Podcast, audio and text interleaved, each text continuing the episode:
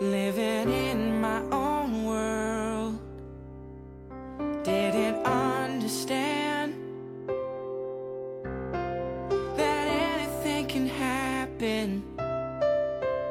when you take a chance. 好，随口说美国。呃，这一阵子呢，我们的确比较忙哈，所以有一些节目啊，就就落下了。但是我们的会员节目，因为主要是做一些新闻的直播嘛，所以大家如果对随口说美国这个节目有更多的呃需求，其实大家可以去订阅我们的会员节目。呃，你可以进这个无限空间里面去找。那么这一期呢，我们来说一下，就最近我们正在忙的事情，就是我们在帮优娜。主要其实是优娜哈，当然，因为优娜选择的这个学校，她去哪里的话呢，有可能会带动我们整个家庭。比如说，他如果考到另外一个城市去，我们说的是高中哈，那我们整个家庭呢就会搬到那个城市去。因此呢，另的就是我们家二女儿的这个学校也会发生变化。所以说，最近我们在做的给孩子学校的申请，其实是两个共同申请。当然，现在变得是主要是优娜。啊，就是看优娜去哪里，我们的家庭包括另的学校也会搬到那个地方去，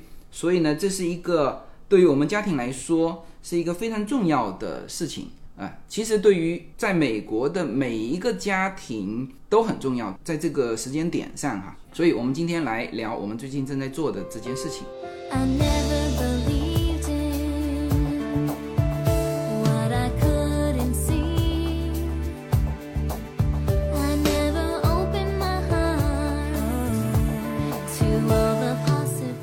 么因为这个事情，呃，更多的其实现在是叶子在做，包括学校这边的家长会呀、包括学校的，因为学校也会给孩子一些嗯申请的一些指导。呃，那这个申请的指导是只有私立学校有，还是说公立学校也有？这个叶子可以聊一下。这个申请指导并不是说是、呃私立学校特有的，其实公立学校在他们初中申请高中的时候，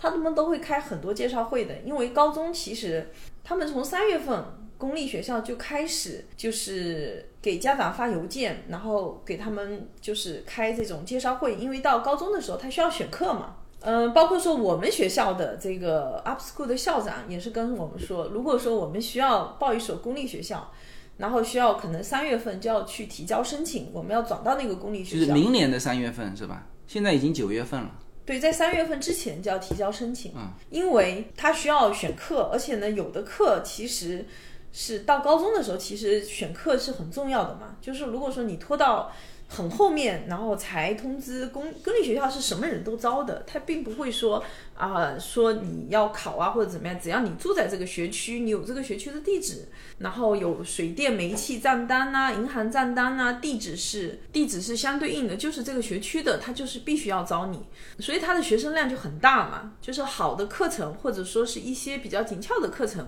可能很快他就爆满了。所以我们的那个校长是跟我们说，如果是计划去公立学校，那么三月份就要开始提交申请，就要开始准备了。OK，所以我们在说这个私立学校的申请之前啊，我要做几个前提哈，就是第一呢，就我们现在说的私立学校的申请，也就是说我们打引号的考，这个考的概念是什么呢？就是其实是你提交申请，它的录取录取率嘛。比如说我们现在有申请的一所学校，它是我不清楚它多少人报名哈，但是一天的 Open School 的参观人数就是两千个人，而它总共收多少个学生呢？收五十个啊，所以你就知道。那它肯定是超过这两千个，也就是说是几千个争夺五十个名额。那么这就是我们说加引号的考。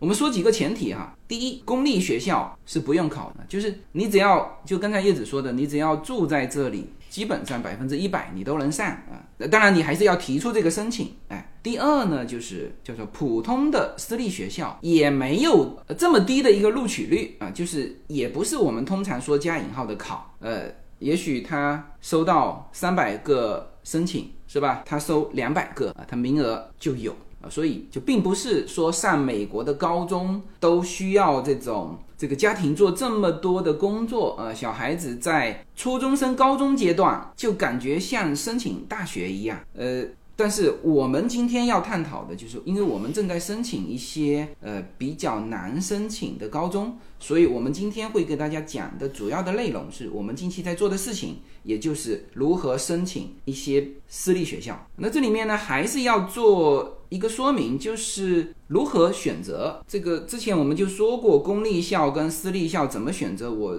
之前就说过很多这一方面的内容哈。那总体来说，每个家庭根据你的，特别是新移民家庭啊，基本上过来读两年的。公立吧，因为你第一，你根本也不知道该报哪一个私立；第二呢，新移民的这些孩子啊，你如果报特别好的那个私立啊，他可能也收不了你。呃，所以呢，基本上会经过一两年的过渡，然后呢，明确了自己孩子的方向，也了解充分了解了这个学校之后，你再去申请报考这种好的这种私立啊。其实，在这种公立学校过渡两年，其实主要也是因为，其实大部分公立学校哈，特别是如果说你这个区比较靠近在洛杉矶这种华人区哈，他们这种公立学校，它都有给你语言不好的学生，他都有另外一个课程在持续给你上，但是私立学校普遍是没有这个服务的。公立学校，因为它要面对的人群不一样，特别是你这个学校可能比较靠近华人区，新移民比较多，或者说是语言不佳的学生比较多的话，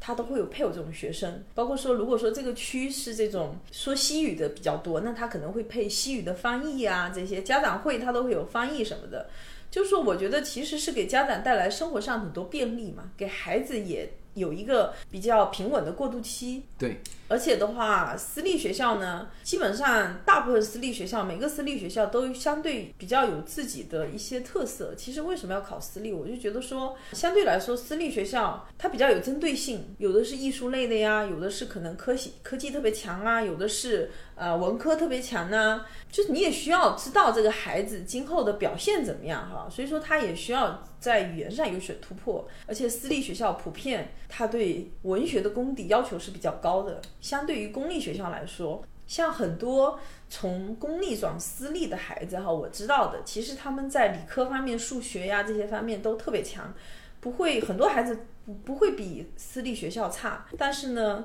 普遍在这种。文学方面哈，英文方面，他们相对来说就会弱一些。我觉得私立学校他们特别注重这种语言和文学，那其实正正也是，呃，这正好也是新来移民家庭这些孩子所欠缺的。嗯，所以公立学校或者说普通的私立学校，然后是我们说金字塔尖的这些私立学校的选择，嗯，就是根据你家庭不同的呃时期，呃，可以做出不同的选择。嗯，但这里面面就是其实主要取决于三个因素。第一，我们说书面化一点，就叫做教育投资占你家庭的比重啊，就是你愿意在孩子身上投入多少，就是教育经费的问题。呃，我们知道。公立学校在美国是免费的，美国的教育是从 K 直接到十二年级嘛。那么，而私立学校啊，即使是普通的，也要有两到三万的。一年哈美元的一个支出，如果是顶尖的，那就是四到这个八万美元不等啊。这当然八万美元基本上是寄宿的学校，所以第一个呢，你要考虑的就是你投入的这个资金啊，就是你希望在孩子身上投入的教育经费。那当然这里面还得考虑孩子的数量，比如说你有五个孩子是吧？那你就要呃真的是要通盘考虑，这是一方面。第二方面呢，是叫做教育理念，就是家庭对于这个孩子希望把孩子培养成什么样。呃，这个问题呢，其实所有的这个学校，我们说的你要去申请或者说要加引号的考的这个学校都会问你，就是你家庭、你的家长希望把孩子培养成什么样。那这里面就涉及到一个教育理念的问题。当然，这里面会有，就是特别是近几年哈，有一些家庭对于公立学校的一个。叫政治方向会有一些自己的就不同的看法，有些非常赞同，有一些也有呃不赞同。那这个时候呢，因为每一个学校就私立学校是非常非常不同的嘛，那么你在私立学校方面呢，你就可以相对的去选择适合自己教育理念的。不过我对这个词有不同意见哈，我觉得其实美国所有学校都很左，只是说可能他们的用来这种教育的教材上，私立学校是。呃，可能会考虑到家长是有所筛选的嘛。那公立学校就是根据说，比如说政府的这种要求统一的教材，我觉得仅此而已。其实学校都蛮做的。当然，这个就是我们说教育理念的一个方面啊。那还有就是，比如说你要把小孩培养成什么样子，那其实你要对这个学校进行一个了解。呃，有些家庭很注重学术嘛，但是呢，有一些家庭又希望有更多的时间来照顾小孩的这个课外的这个项目的发展啊。比如说，我们之前就讨论到说，诶，这个公立学校好像。体育都很强，那为什么体育很强呢？是因为他学业上没有要求啊，就是你就是去打高尔夫球，你就是去踢足球，所以很多公立学校，一个方面是人数也多嘛，这个逃的这个尖子也多，另外一方面呢，其实它时间上可以就是放任你大把的时间去。投入这个自己喜欢的这个项目，那么这个也是不同。那有一些私立校就不是这样子，像我们最近正在了解的一所私立校，它是呃，即使你非常强，你是奥运冠军，是吧？你也不可以说你在学习成绩上有所懈怠。就是有一些公立校是这样，就是说你是奥运冠军啊、呃，或者都不要奥运冠军，你能够替校队争光，我直接给你 A。但有很多的学校是。不行的，就是大家公平。你是某个项目非常强，但是呢，你如果考 C，你还是考考 C，那这个就对于他们考大学就有很大的影响了嘛，是吧？但好像听说大学里面他也是有也知道啊，不是他也是有这样的，就是呃，因为另在游泳嘛，我之前就是在网上刷到说，就是你知道，就是上一届奥运会的那个自由泳的冠军嘛，嗯。呃，女子冠军完了之后，在斯坦福大学嘛，然后也是说咬着牙毕业的那种，咬着牙等着毕业，就是因为斯坦福大学对学术要求，然后各方面可能并不是那么配合他这些运动员、运动员学生，他们想要说在这种体育上和学业上能够得到双丰收。其实，在像这种大学就特别难，因为他们在学术上要求就特别严格，他们很多学生就必须转到说。可能他在学术上会稍微给你放个水啊、或者说是更多配合协助你的这种学校，他可能才才能在体育上呃有所发挥，然后比较有优势。嗯，总体来说就是金字塔尖的这些学校，说白了，每一个学生都是一技之长。就你说你是奥运冠军，人家老师说了，你去看嘛，全班哪一个同学不是奥运冠军？凭什么你可以说 C，我帮你调整到 A，是吧？这就是我们说到的金字塔尖的这些学校。那当然就是说，大学对于这些高中给出的这种分数，他其实心里也是有数的，就他知道说有一些学校对于学术要求严的，那么他们拿到的 A 是真的 A。那有一些公立学校可能是你给到的这个这个分数，那它可能就就有水分嘛。这个我们说，当然也是说好的大学哈、他心里也是有数的啊。那这个是第二方面，就是从家长的角度，你家庭教育的理念是什么啊？这个角度你也可以做不同的这个选择，公立校、私立校啊，普通还是呃金字塔尖的这些，嗯，还有一个呢，当然就是我们说到最重要的，就是孩子自身的优势跟特点。当然这里面呢，就是要说一点，有一些孩子他在七年级、八年级还没有办法展现他的特点，这都是很正常的哈。这个时候，可能呢，他是在一些综合类的高中，比如说公立的高中啊，人数多的，这个俱乐部非常非常多的，所有的很全面的，他的选择就会比较多，对，可能性也会比较多。我觉得这样也是，其实我觉得公立学校的好处就在于它规模足够大。对，那么但是有一些孩子，其实七八年级他已经展现出他的特点了，就是你看得非常非常清楚，这个孩子就是往这个方向走的。呃，关于这一点呢，就是可能啊，这是我们在国内的呃家庭，或者是其实蛮多的人。在这个时间点上是没有展现出特点的，但是呢，我看到自己的孩子以及身边的一些人，他们的特点是非常明显，呃，就是文科还是理科是是什么类的啊，是非常清楚。那么这个时候你就要为他去选择适合他的学校，这当然也是每一个我们现在就是正在做的这个工作，就是回答家长的问题里面必然要回答到的一个问题：你为什么觉得我们学校适合你？然后我们就要去找这个学校哦，他确实 debating 非常强大，他确实高尔夫球队很好，然后又能够得到什么？然后包括 debating 里面的一些细节的呃这个这个辩论的类型。那么你如果能够在这个方面把它回答出来，那学校看到的哦，确实你对我这个学校是了解的，而且你对你的孩子是了解的，那么他会重点考虑你这个方面，你写的越细节越好。好，那这个就是呃我在开始我们说这个私立高中申请的时候必须讲的一个前提。就是各个家庭应该要有自己不同的选择。你家庭过来的这个时间段，你孩子自身的特点，你家庭的教育理念，以及你家庭愿意在这个孩子上投多少钱，这些都会造成呃对于学校选择的一个差别。但是私立学校普遍对孩子的管理相对比较严格。其实就像 Yuna 那时候刚刚进私立的时候，他就说嘛，私立学校就是一个动物园嘛，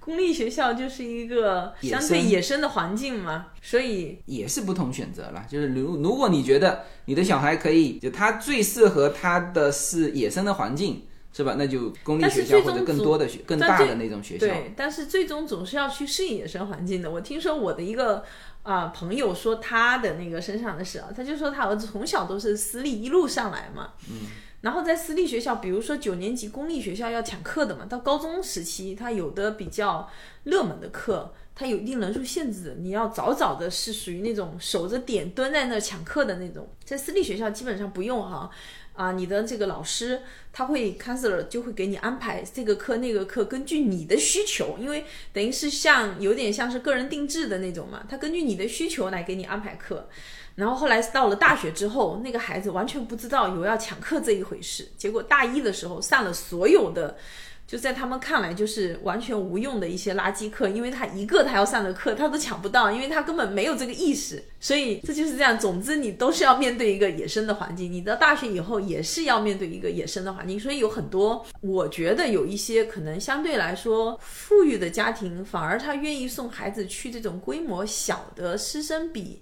也是比较高的这种文理学院，就是小而美的这种好的文理学院，其实，在 Clement 那边就有特别多好几所这种小而美的文理学院。专科文理学院呢，它其实是个，就是那个学校的氛围是个家庭。我原来一直不了解这种什么叫做家庭，它真的是可以保你一辈子的。就是他们的学长对于学弟的照顾，就是在社会上哈，就是因为对，现在全美排名最高的就是毕业以后出来哈，对然后呢，你赚的工资是最高的那个学校，就在 Clement 那边的一所文理学院，它是全美。它的毕业生的收入是全美排名第一的，可不是嘛，都是学长招学弟呀、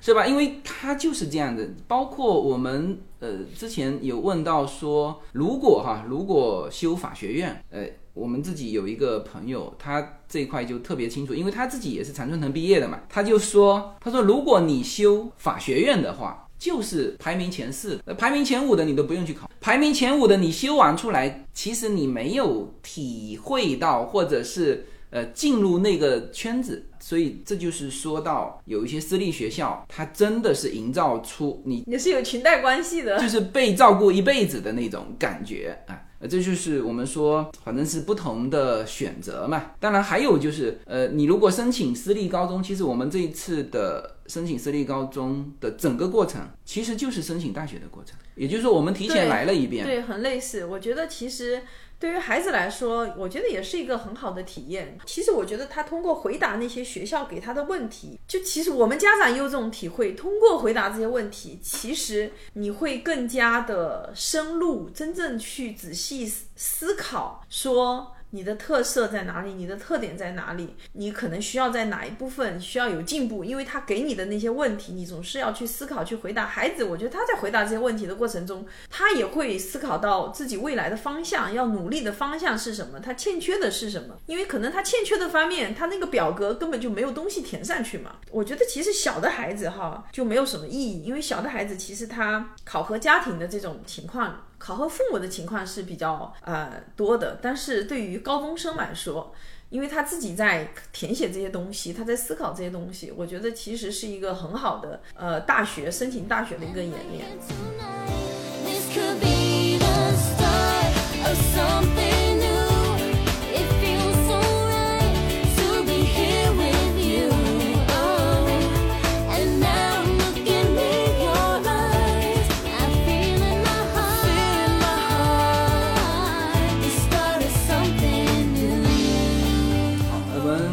前提说完，我们就进入这个这个失效申请的内容。第一就是这个时间点，这是最重要的哈。别待会儿你想了半天，你不知道什么时候开始，也不知道什么时候截止时间，人家都已经结束了。然后这里面还是需要准备时间的，呃，就是说不是说今天叫你交，你今天晚上就能写得出来，这不可能的。所以很多很多这边的家庭就请了那个就那种升学指导的机构，呃，那当然就是有些人说啊，这个一定要请，有些人说啊，这个没必要。那这个就是根据嗯，就我们身边也有请这种升学机构的啊、那我们自己家这次是没请。因为我们通过这种了解，因为身边很多人也请了升学机构，然后我们的交流是特别紧密的啊、呃我们也知道大概应该怎么写，同时呢，就是升学机构能够提醒到的那些，我们也都知道了，所以我们是没有请这个升学机构。但是呢，呃，如果没有那么大把握的，我们也不排斥你们可以去咨询这些升学机构哈。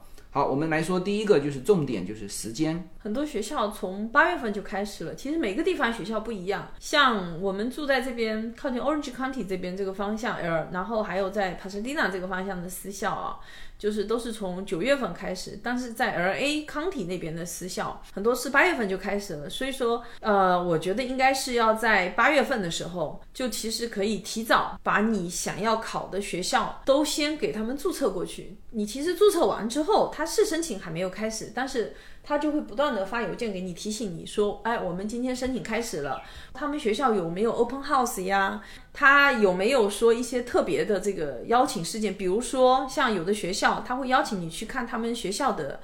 运动比赛。他们有的学校这种有的这种橄榄球队呀、排球队呀，其实很强的。他会告诉你说，哎，我们学校现在十月份有什么什么比赛，然后基本上在美国的高中他们都有呃自己排练。我觉得不知道是不是 L A 这边的特色哈，我觉得其他应该也有，就是他们排练这种舞台剧。每个学校都有，然后他也会发邀请给你说，如果你有兴趣来看我们孩子的舞台剧，然后那你可能填一些邀请表格，你就可以去了。其实很多这种类似的活动，就是让你充分，它其实就是要让你充分了解他们学校，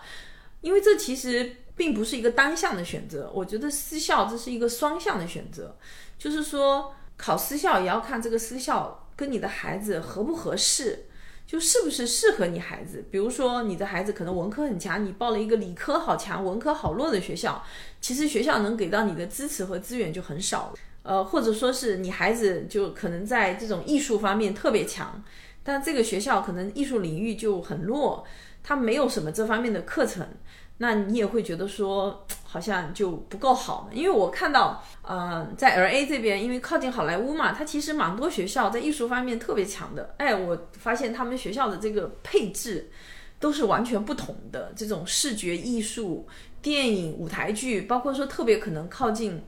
呃，好莱坞那个方向，很多家长他都是就是在好莱坞里面工作的这种制片人、导演，或者说是音响师、摄影师之类的。其实他们这其实就体现了家长对 学校的支持。很多孩子的这种在学校做的这些事情，哈，其实很多家长能给予孩子非常非常大的支持。相当于一个教练，有啊，之前像篮球，就是呃那个 NBA 的那个，不是就有，就是相当于半个教练，就所以说，其实我觉得这些名校喜欢招这些名人的孩子也是有理由的嘛，因为他们真的手上的资源是相当丰富的嘛。人家其中就有一个问题，就是你能够为我这个社区做出什么贡献，是吧？既包括你的孩子，当然是问是问你的孩子，实际上就是你们家庭，对，是吧？对，所以我觉得说，其实选择私校真的就是一个双向选择，真的是要多去留意这些。然后说到前面，那就是说，其实，在早的时候注册那个网站其实就很重要，你就不会错过任何一个机会，你想了解这个学校的机会。然后带孩子看看学校，因为其实美国有的学校历史悠久，有的孩子哈，我觉得普遍的孩子都喜欢这种校舍崭新，然后设备现代化的这种学校。有时候呢，到这种呃历史悠久的这种学校里面，他就会大可能成人会比较容易欣赏的这种韵味，对，但是孩子就不见得能够欣赏得来。很多孩子，我觉得他们就是喜欢那种涨薪的，就像国内的学校，我觉得大部分孩子都是喜欢国内那种学校，就是所有校舍是涨薪的，设备也是涨薪的，然后巨大的校园。呃，你看像这个 Yuna 那天正好他那个 Open House 连续三个学校挤在一起嘛，我们第一个去的那个学校哈，呃，Yuna 其实蛮喜欢的。其实那个学校在我们原来的那个名单里面还不是作为我们重点的，但是 Yuna 就蛮喜欢那个学校。一是学校校舍很新嘛，还有一个什么呢？就是他学校的那个颜色是他头发的颜色，然后学校的那一方面的就校方啊。第一眼看到优娜那个头发的颜色，就说：“哎，他说你的这个头发颜色非常好。”其实这种东西，我们就是讲个讲个段子，就是其实真的是学校和学生是有 match 的。就像那个我们这次一个朋友的孩子刚刚考到算是 LA 最好的学校，他是去面谈的时候就是有感觉的。就虽然说他面谈的那个学校是全 LA 最顶尖的学校。然后他去面谈的其他学校还排名不如这一所学校，但是他的感觉就是，哎，谈的过程当中非常好，他就有感觉自己会被这所学校所录取嘛，是吧？这也有运气的哈，可能他们正好爱好和这种志趣是一样的，所以说他就跟这种招生官特别谈得来。所以其实我觉得在美国这边，就是语言表达能力好的孩子，或者说是比较 open、愿意表达自己的孩子，是占便宜的。不管在升高中还是啊、升大学，其实相对来说比较内向的孩子就内不受向的孩子重视。把申请写写好、写清楚，就是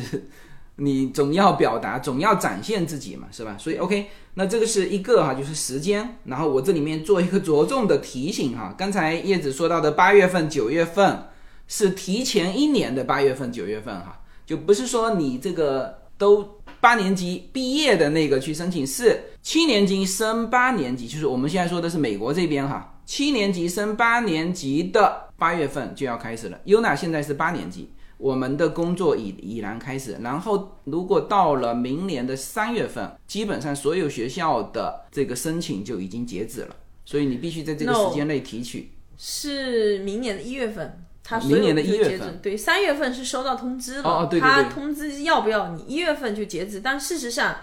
不可能拖到一月份的。正常我们收到很多学校，他明确告诉你。在十一月十五号之前提交的申请，他保证你能有面试机会，因为这些学校都要面试的。嗯，他的时间要排的。你在十一月十五号之前提交的申请，他能保证你有面试机会，但之后提交的申请，他就不不确定能不能有时间面试你了。那其实你想想看，这种顶尖的学校，他都不面试你，他怎么可能招你呢？就基本上就告诉你，十一月十五号之前提交，你才有机会进我们学校，之后你就不要想了。对，所以这个是一个时间啊。第二呢，就是怎么申请。那申请几乎都是在网站上申请了。对，全部都是 online 就可以申请。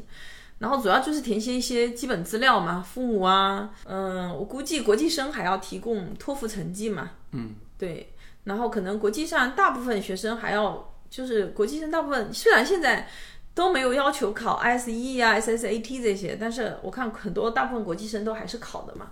但在这边很多学校，他就 local 的学校，他就不见得说要你考了。嗯，这里我们补充一个，就是国际生的这个申请和呃入学啊这些我们不熟悉哈，这个你们还是要去找这个熟悉这一方面的那些升学机构啊。好，这是第二个，就是就是如何申请。那第三个就是刚才叶子提到的，就是认识这个学校。一方面当然是可以从网站上去认识，每一个学校的网站都内容都非常丰富哈，有他们的宗旨、教育理念、价值观，呃，他们学校的各种的竞技的，还有这个学业的各种的竞赛，他们的呃这种团队啊，这些你都需要做一个呃很认真的了解，家长也要了解孩子这个孩子本身。他要看这个网站，每一个学校的网站起码要看几天的时间哈，所以这这是一个但我觉得，其实，在你回答问题的，就是你在还没开始回答问题的时候，看那些网站，你都觉得说，好像所有的内容都是雷同的，都很像，每个学校都很像。但是我是觉得说，当你深入要回答这个学校给你的问题的时候呢，你才能从呃学校的网站里面揪出细节，因为比如说你要说，哎，为什么选择我们学校的时候，你肯定就是要把你的孩子和学校拿去匹配的时候，你可能才会看到其中的细节，说看他的这些某个团队啊，或者某种运动啊，或者说学校的某个 club 是你喜欢的，你才会去匹配它，你才会能看到细节。否则，我觉得刚刚开始看的时候，我就觉得每个学校都什么理念宗旨，我说全都一样，我都没看出这些学校有什么差别。所以我是觉得说，真正可能要进入到问题的时候，你才能说，哎，去了解到一些很细节的东西。对，还有一个就是刚才说到的，就是 open house。open house 是你走进这个学校，去近距离的观察它的校舍、它的学生啊。这个我们这几个学校 UNA 走完，我跟 UNA 共同的感受哈，就是这些啊，我们向往能够进入的学校，学生长得都很漂亮。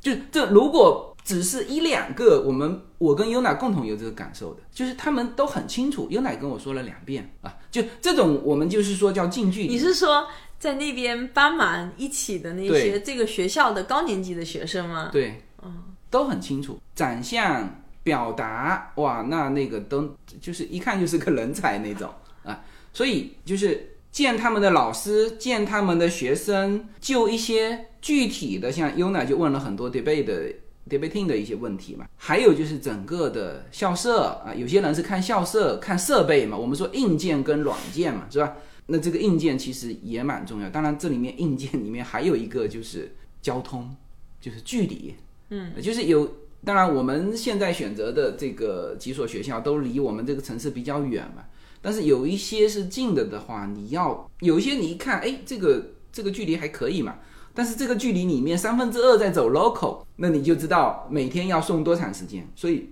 这些也都是硬件的一部分。我提醒一个最容易漏掉的，就是看伙食，毕竟要在这个学校吃好几年的伙食，所以其实有的孩子对这方面要求特别高。我觉得特别是小留学生吧，可能如果到这边上美高的那种哈、技术的学生，我觉得其实如果是伙食很糟糕的话，或者是特别不喜欢的话，我觉得其实是蛮折磨人的，因为你如果特别是寄宿学校，你这个四年每一天都要在这个学校吃饭，就是上学的日子里，其实就是就是看这个学校它有没有可能相对多元化的饮食，它可能有亚洲餐呐、啊、美国餐呐、墨西哥餐呐、日本餐呐、就是相对多元化，我就觉得说就会好一点。嗯，对，说到这里，可能很多听友的下巴就已经掉下来了啊！这个还需要了解这么多？事实上就是这个样子，就是说它是有一个专门的参观环节，让你去参观他们的食堂，而且他们的食堂上就明明白白的把下周的所有的餐给写出来的，呃，这些都是可以去考察，而且也是他们要求你们去考察的。好，那这是第三个。好，第四就是就是学生个人的申请。对学生申请的话，其实他看八年级的成绩只他只看第一学期的成绩，然后他主要看的成绩其实是六年级和七年级的成绩，所以说七年级的成绩应该是相对来说最关键的。然后包括说你拿的奖项，在七年级拿的奖项呐、你的学习成绩啊，你的各方面表现呐、其实在七年级相对是最重要的。八年级他只看第一学期，而且其实我们比如说像 AMC 那个数学竞赛。你等到八年级去考的时候，你的竞赛成绩出来的时候，他已经招生已经结束了，他成绩出来应该要调到二月底三月份了嘛，或者有的考试人家根本就在二月份举行的，所以说你根本他学校就没有办法去参考你这个成绩，所以要参加所有的竞赛类的东西和学业类的东西，应该是要在七年级完成，是比较好的。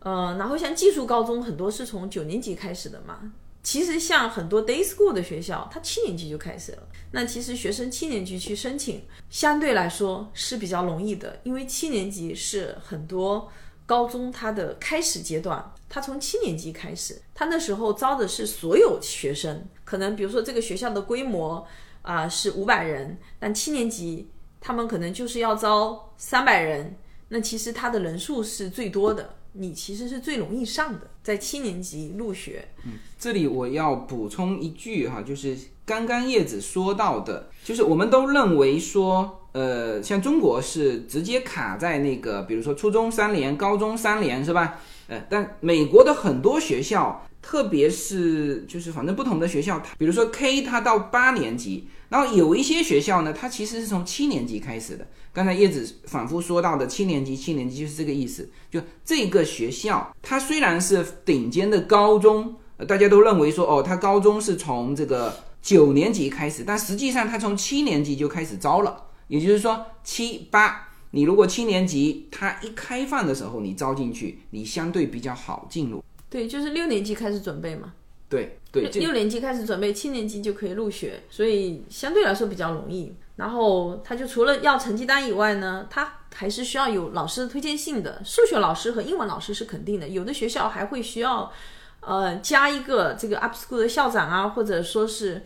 这个一个管理人员的这种推荐信。有的学校三分，有的学校两分就够了。我觉得私立学校比公立学校相对来说更优的这种选择，是因为私立学校老师普遍他会相对比较认真、及时的给你写推荐信。公立学校嘛，因为本身公立学校初中升高中这个阶段，他们根本就不会有这种告诉你什么学校能考啊，他没有这个设置，因为他是直升嘛，他直接初中就升他当地的高中，所以他只会给你介绍我这个城市的高中，他其他不会给你介绍。相对来说，如果跟老师关系不是那么好的话，老师也会在写推荐信这方面有所拖沓，或者说是写的不是那么好啊，或者怎么样，就是会有诸多问题在推荐信方面。所以这个私立学校老师相对来说，像我们学校是专门有三个老师，就是专门给你写推荐信的。其实这就是他们的本职工作之一，所以他不会推脱，然后他也会很认真给你每一个学生去写。嗯，包括说升大学也是一样的。我知道很多公立学校的升大学的推荐信是要学生自己写，写完老师帮你稍微修改一下，签个名的那种。其其实大部分是学生自己在给自己写推荐信，然后给老师审核一下而已。私立学校我相信就会在这方面，学校就会比较认真负责一些。那还有就是非常重要的，就是学生自己写的那个申请的文书啦。对他申请文书一般不会在网上叫你写的，他在面试 interview 的时候会给你半个小时，有的 interview 是四十分钟，有的是半个小时。他除了面对面问话之外，大部分学校会叫你写一个计时的文书，可能给你二十分钟时间，你一个主题马上写出来，写一篇短文。那如果知道，然后有的学校他甚至会，呃，像我，你知道帕萨蒂娜那边有一所 Polytechnic 是很出名的学校嘛，他甚至有做数学，就是他给你面试的时候有一套数学题给你做的，就是有做数学，有做文语文，但大部分学校他就是叫你写一个这个计时的文书，可能给你二十分钟半个小时。那这个如果说我们知道它大概的考题是什么，那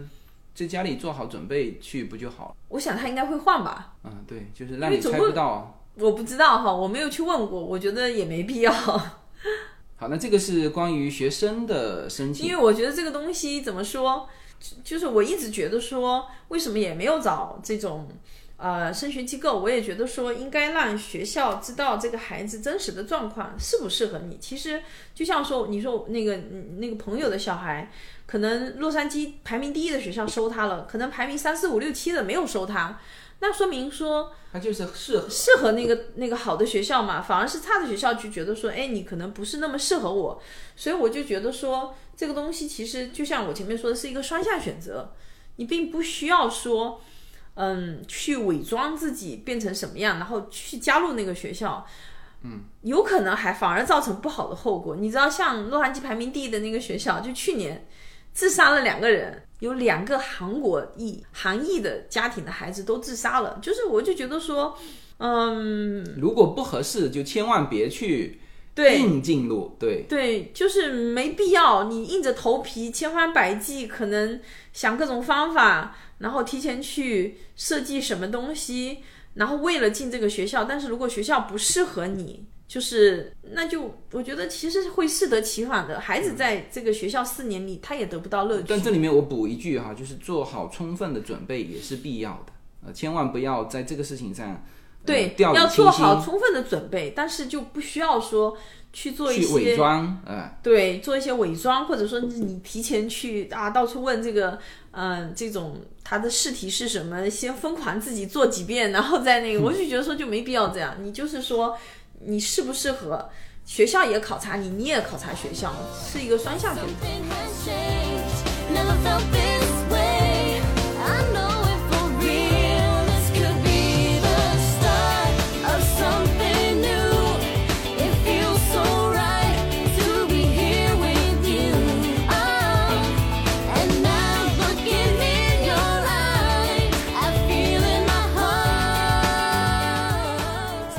现在是我单独来给大家做呃接下去的这个内容。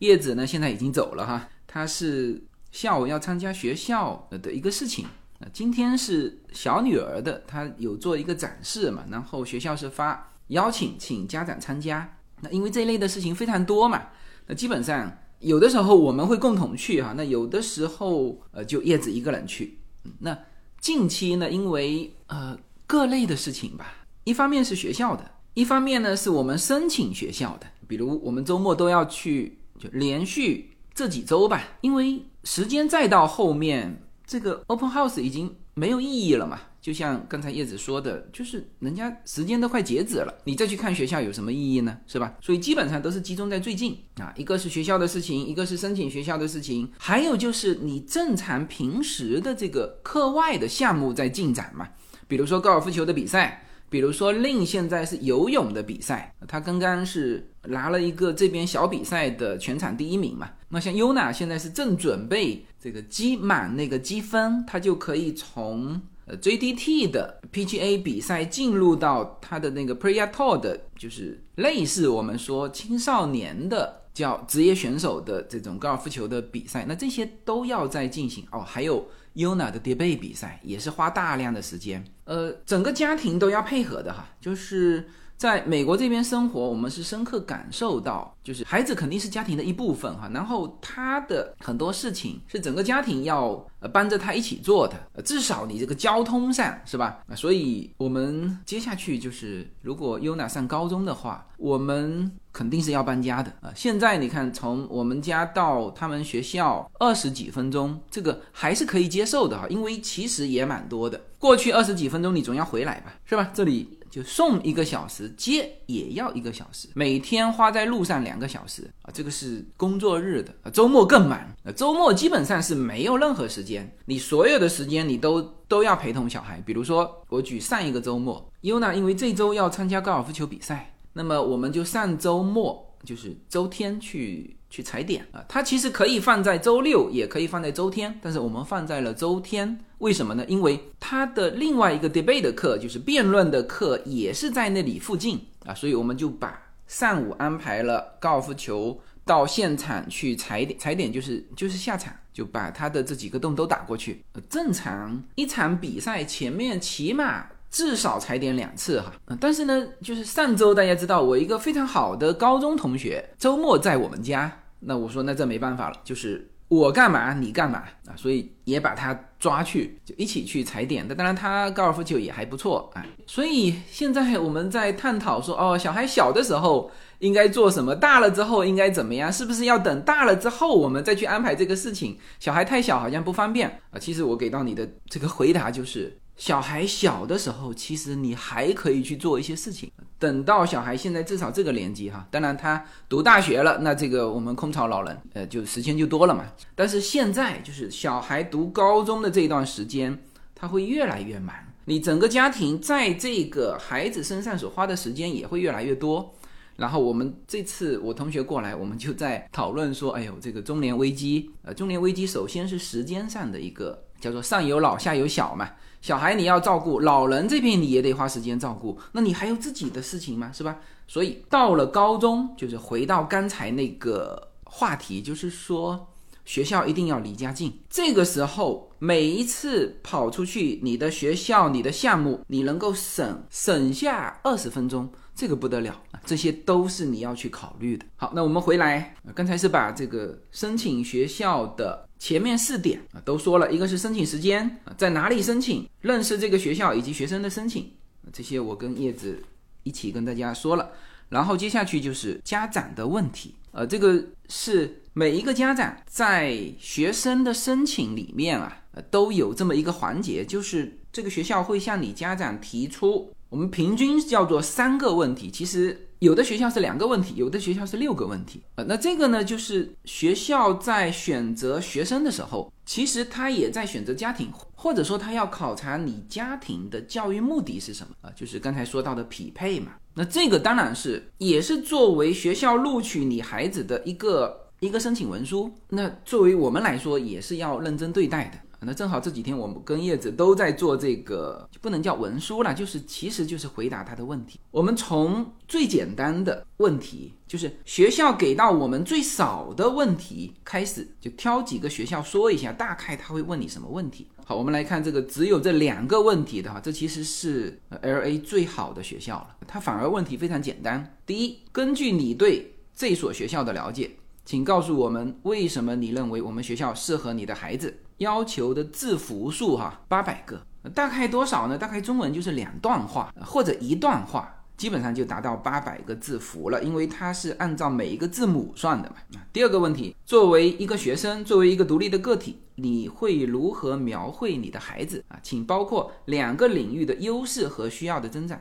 呃，就是你可以在两个方面描绘你的孩子，呃，这个。他所说的领域呢，你当然你可以把它理解成两个项目。就如果你正好小孩是两个特产的话，那你那你就写这两个项目。但是呢，我的理解应该是两个方向，就是叫方面嘛。所以我写的不是项目哈。呃，其实优娜现在他的高尔夫球、他的叠背都是出成绩的。然后他在学校的他的舞台剧是担任他叫场地主管。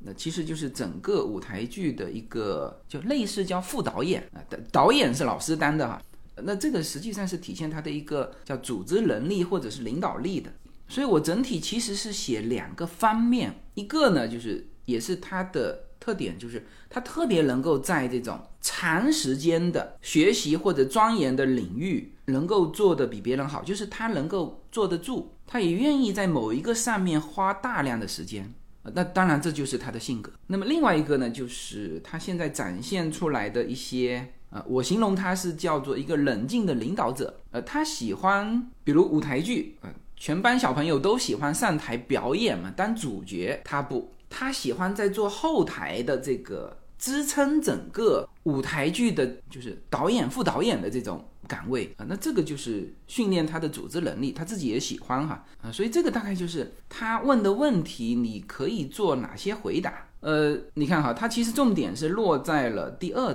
个问题，这个问题他写的非常清楚，就是五百个单词，就是 word，或者是两千五百个字符，这篇幅也不会长啊，就是换成中文的字也差不多，就是哎，中文的这个反而比英文的这个 word 来的。来的多哦，因为我这里面有很多英文表达，对啊，那这个就是你家长要回答的两个问题啊，那这是每一所学校都不一样啊。我刚才说的是呃问题最少的啊，其实也是呃学校质量最高的呃一所学校。然后我们来看这个三个问题的，其实很类似了，这是就收费最高的一所学校。我们来看它的。三个问题哈，第一就是你对孩子的教育目标是什么？那这里面就涉及到我跟我们一开始说如何选择学校的时候，就教育理念，你想把你的孩子培养成什么样的孩子？这是一个。第二个，你觉得你的孩子对于我们这个学校能够有什么贡献？那这个其实也是所有的。我们说，美国所有的私立学校，无论是高中还是大学，这就是这个学校的核心竞争力。其实是什么呢？其实是这个毕业生，你毕业之后，在这个社会上能够给我学校带来多少贡献？那当然最重要的就是你能够有什么成就啊？我们现在说某某名人啊，他都是哪个哪个学校毕业的，那这种。就是这个学校的声誉和影响力。那么他这么问你呢，其实是在考察什么呢？就是就是把那个你毕业之后的可能性放到这里来啊。比如说你小孩高尔夫球已经打进了什么样的一个层次？那很简单，那你这个学校的校队，这个在高中里面也是如此哈。你看我们现在另外一个。朋友的孩子就是在一所高中打那个高尔夫球的校队，然后他们津津乐道讨论的都是呃哪个学校和哪个学校的胜负等等。那我们其实看各个学校，我们也是点开看它里面的这个校队的整体的一个状态，因为联赛都还在进行嘛。我们说的是高中联赛哈，那你就可以打开看，哎呦，这所学校居然打败了我们认为非常棒的某一所学校，那就是这个学校在这一方面的。能力，嗯，其实学校有的时候的一些项目就是靠一两个学生支撑起来的。那这个就是最简单的理解说，哦，你的孩子能够对我们这个高中有什么贡献，是吧？我可以帮你学校出成绩嘛。好，那第三个问题是，呃，其实就是刚才的那个第二个问题，就问的都差不多啊。第三个问题是，把你的孩子描绘成一个个体，简单的解释你认为他们的长处、成长的领域、目标和愿望。是吧？这个和刚才的说，作为一个学生，作为一个独立个体，你如何描绘你的孩子啊？包括两个领域的优势和需要的生长，这两个问题是一样的。好，那这个是这所学校。我们再往前找啊，那这个是一所女子学校啊。其实我是第一次我看到这所学校的提问，我觉得他问的非常非常有水平啊。我在我们的直播当中还专门。把他的这四个问题给呃分享给我们直播的会员听友哈。你看他的第一个问题是在申请过程当中，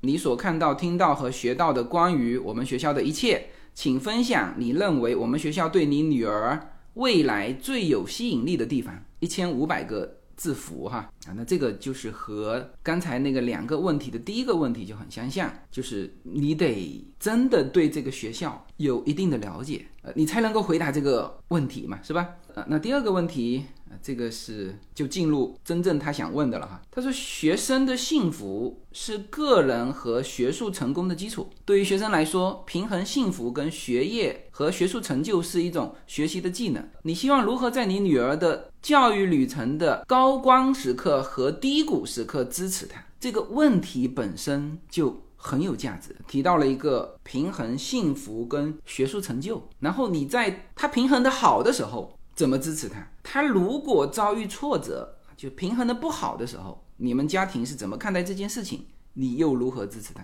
啊，那这个当然是你可以针对你本身，你小孩现在在学习过程当中的就现有你怎么支持他？啊，这不是说到高中阶段才有高光时刻跟低谷吗？他现在就有高光时刻。现在就有低谷，你曾经怎么支持他？这其实我觉得哈，他们可能更多的是看这个方面啊。那当然，因为我们是的确是有这个过程，所以我就是这么回答的。啊，第三个问题，请分享一个关于你女儿的意识，展示她的特点跟品质。那你为她即将成为的人感到骄傲啊？就是你要说一段她的故事，然后这个故事体现了她什么特点和品质？这个我在直播里面说过哈，就这种故事啊，你要写的有水平啊，或者说有水平的故事是怎么写的呢？第一，你不要直接去写成绩，那成绩呢，它其实学生申请里面专门有一栏，就是你有什么成绩，你啪啪啪都写出来。故事呢，按照美国人听故事的习惯是，就是看起来这是个失败，但是呢，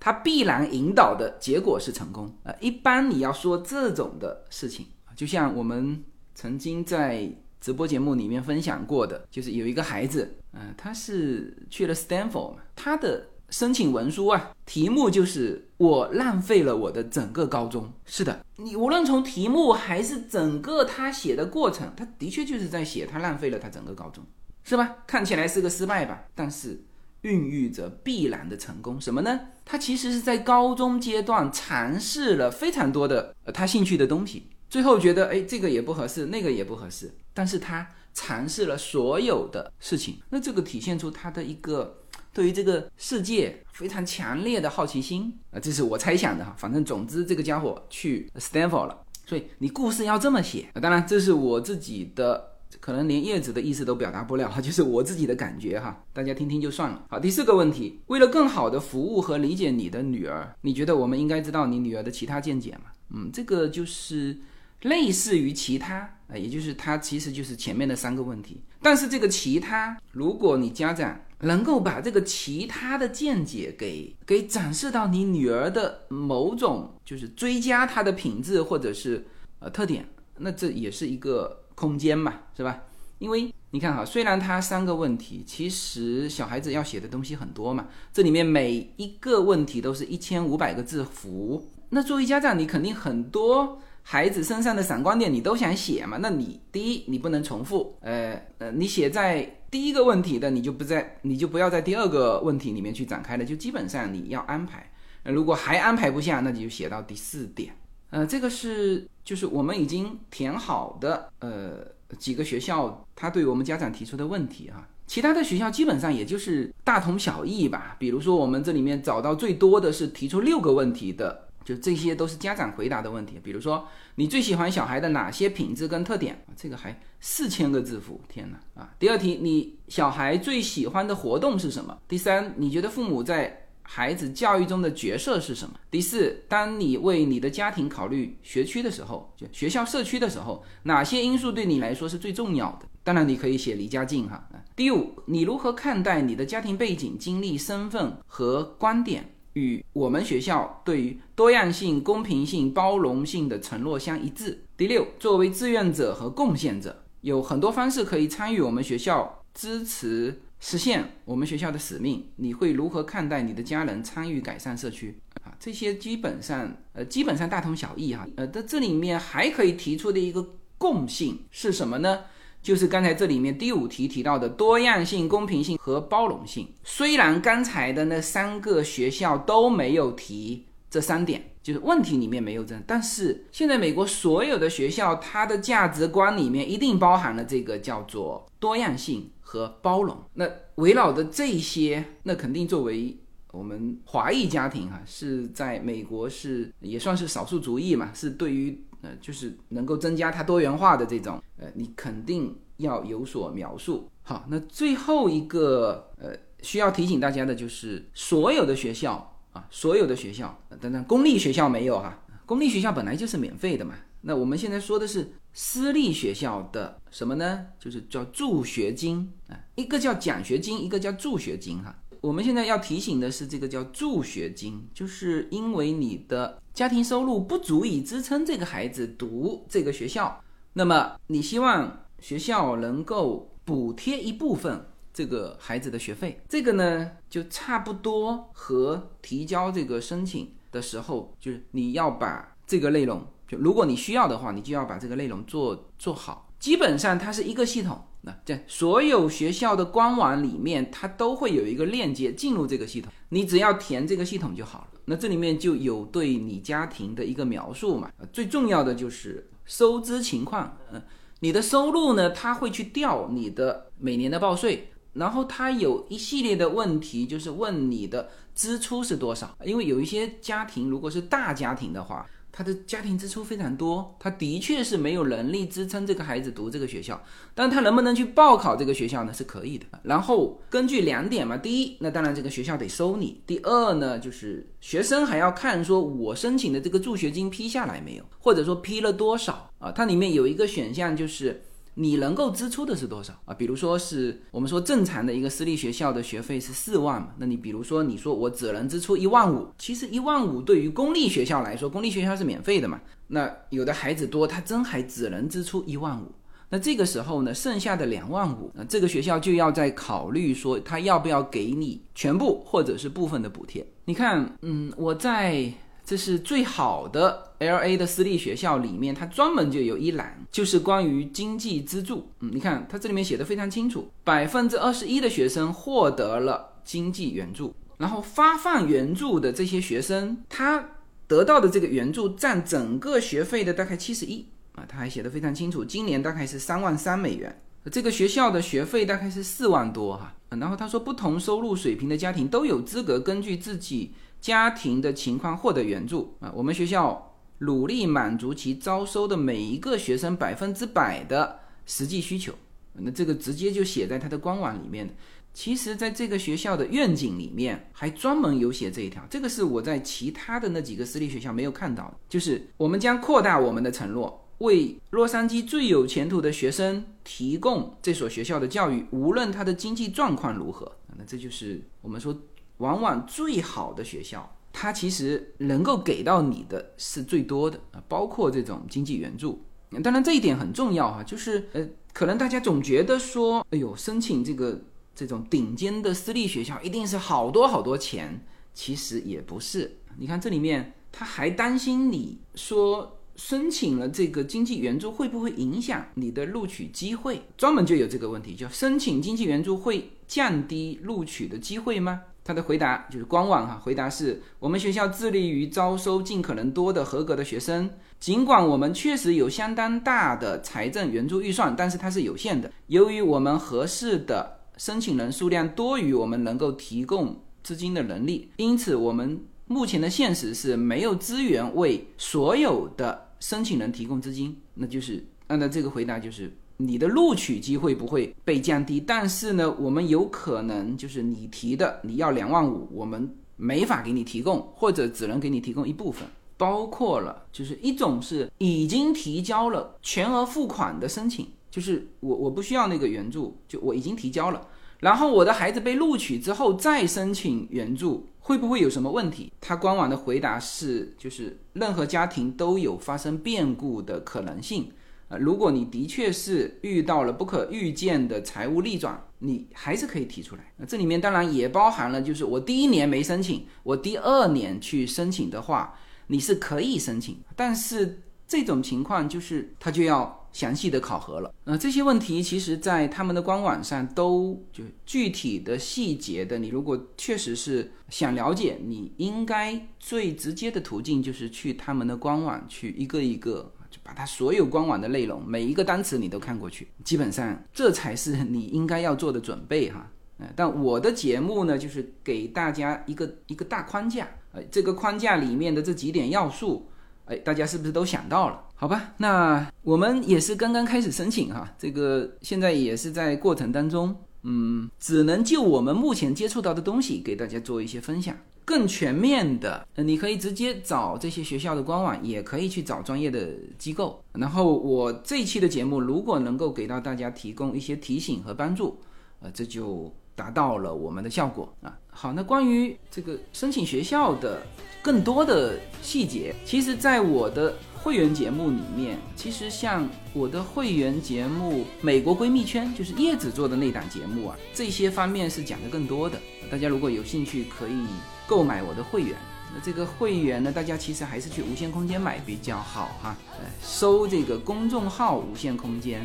你至少你先收到这个公众号。然后进入到里面的会员购买，然后里面有这个管理员的微信，你实在不懂你就加那个管理员的微信来问。嗯，那现在这个越来越多的内容我都会放在我们的会员内容里面，这个就体现了原来说到的叫做你有需要的这些信息对你来说是要千金难买，你不需要的这些信息对你来说叫一文不值。